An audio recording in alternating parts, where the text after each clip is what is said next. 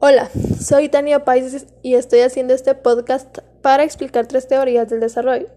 En este caso son la teoría del aprendizaje social de Alberto Bandura, la teoría del desarrollo del pensamiento de Jean Piaget y la teoría sociocultural de Lev Vygotsky. Para iniciar me gustaría definir lo que es una teoría del desarrollo. Las teorías del desarrollo buscan describir los cambios que se producen en la conducta a lo largo de la vida, así como también los cambios que se producen a nivel cognitivo. Es así como abordaremos la primera teoría. Teoría del aprendizaje social de Albert Bandura. Albert Bandura centró su investigación en los procesos de aprendizaje que surgen de la interacción entre el aprendiz y el entorno social. Intentó explicar por qué los individuos que aprenden unos de otros notan un cambio significativo en su nivel de conocimiento. La teoría del aprendizaje social propone la inclusión del factor conductual y el factor cognitivo, dos componentes fundamentales que explican las relaciones sociales. Postuló que cuando aprendemos estamos ligados a procesos de condicionamiento y de refuerzo positivo o negativo. Asimismo, reconoce que el comportamiento no puede entenderse si no evaluamos los aspectos de nuestro entorno que influyen como presión externa. La teoría de Bandura explica la conducta humana en términos de interacción entre distintos aspectos, como lo son la influencia cognitiva, la influencia conductual y la influencia ambiental. Su propósito era definir cómo los niños aprenden en entornos sociales al observar e imitar el comportamiento de los demás. Albert pensaba que el aprendizaje no se podía explicar del todo a través del refuerzo, sino que la presencia de otras personas en la experiencia de aprendizaje también influían de manera considerable en los resultados del aprendizaje. Existen cuatro principios fundamentales del aprendizaje social. Número 1. La atención. Prestamos mayor atención cuando se trata de algo novedoso o diferente. Los contextos sociales refuerzan estas percepciones. Número 2. Retención. Recordamos la información aprendida cuando necesitamos utilizar ese conocimiento en una situación parecida. Número 3. Reproducción. Reproducimos información aprendida previamente cuando es necesario. La práctica mejora estas respuestas. Número 4. Motivación. El factor más importante para cumplir con cualquier cosa es la motivación. Los sujetos son motivados por recompensas o castigos. Estas situaciones nos motivan a realizar o evitar hacer lo mismo. Teoría número 2. Teoría del desarrollo del pensamiento de Jean Piaget.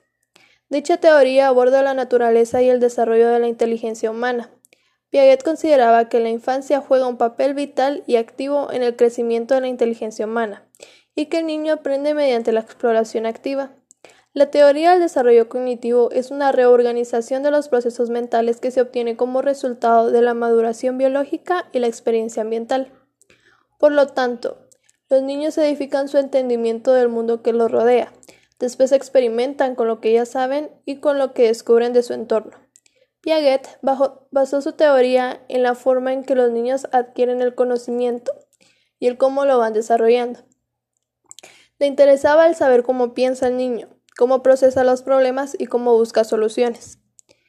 Dividió su teoría del desarrollo del pensamiento en cuatro grandes etapas cognitivas. La etapa sensoriomotora, la etapa preoperacional, la etapa de las operaciones concretas y la etapa de las operaciones formales.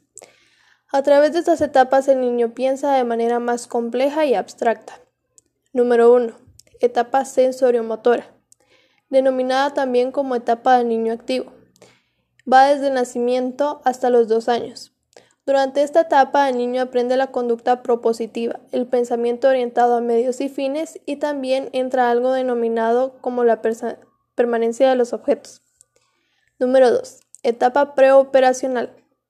Conocida también como la etapa del niño intuitivo. Abarca desde los 2 hasta los 7 años.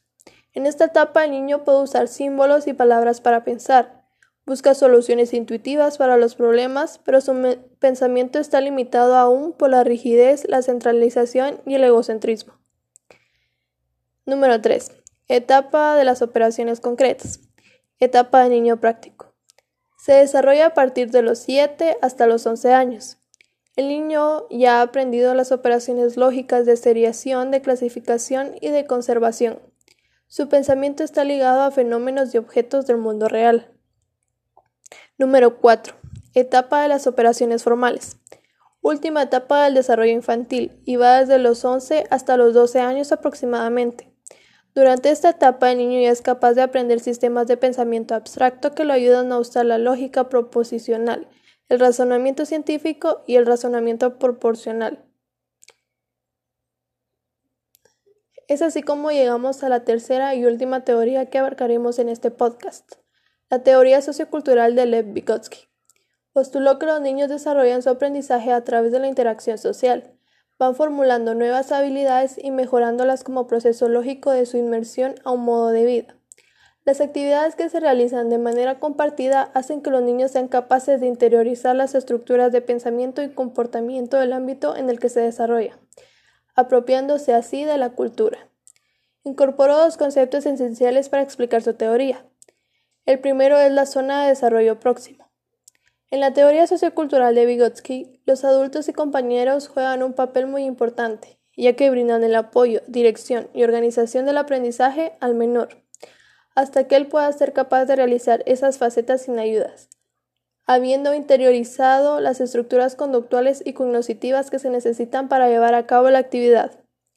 Entonces, entendemos la zona de desarrollo próximo como la brecha existente entre lo que ya son capaces de hacer y lo que todavía no pueden lograr por sí solos. El segundo concepto es el andamiaje. Se le denomina así a la ayuda temporal que se le brinda al niño con el objetivo de que sea capaz de realizar una actividad por sí solo. Es así como llegamos al final del podcast, esperando que haya brindado el conocimiento necesario para entender estas tres teorías.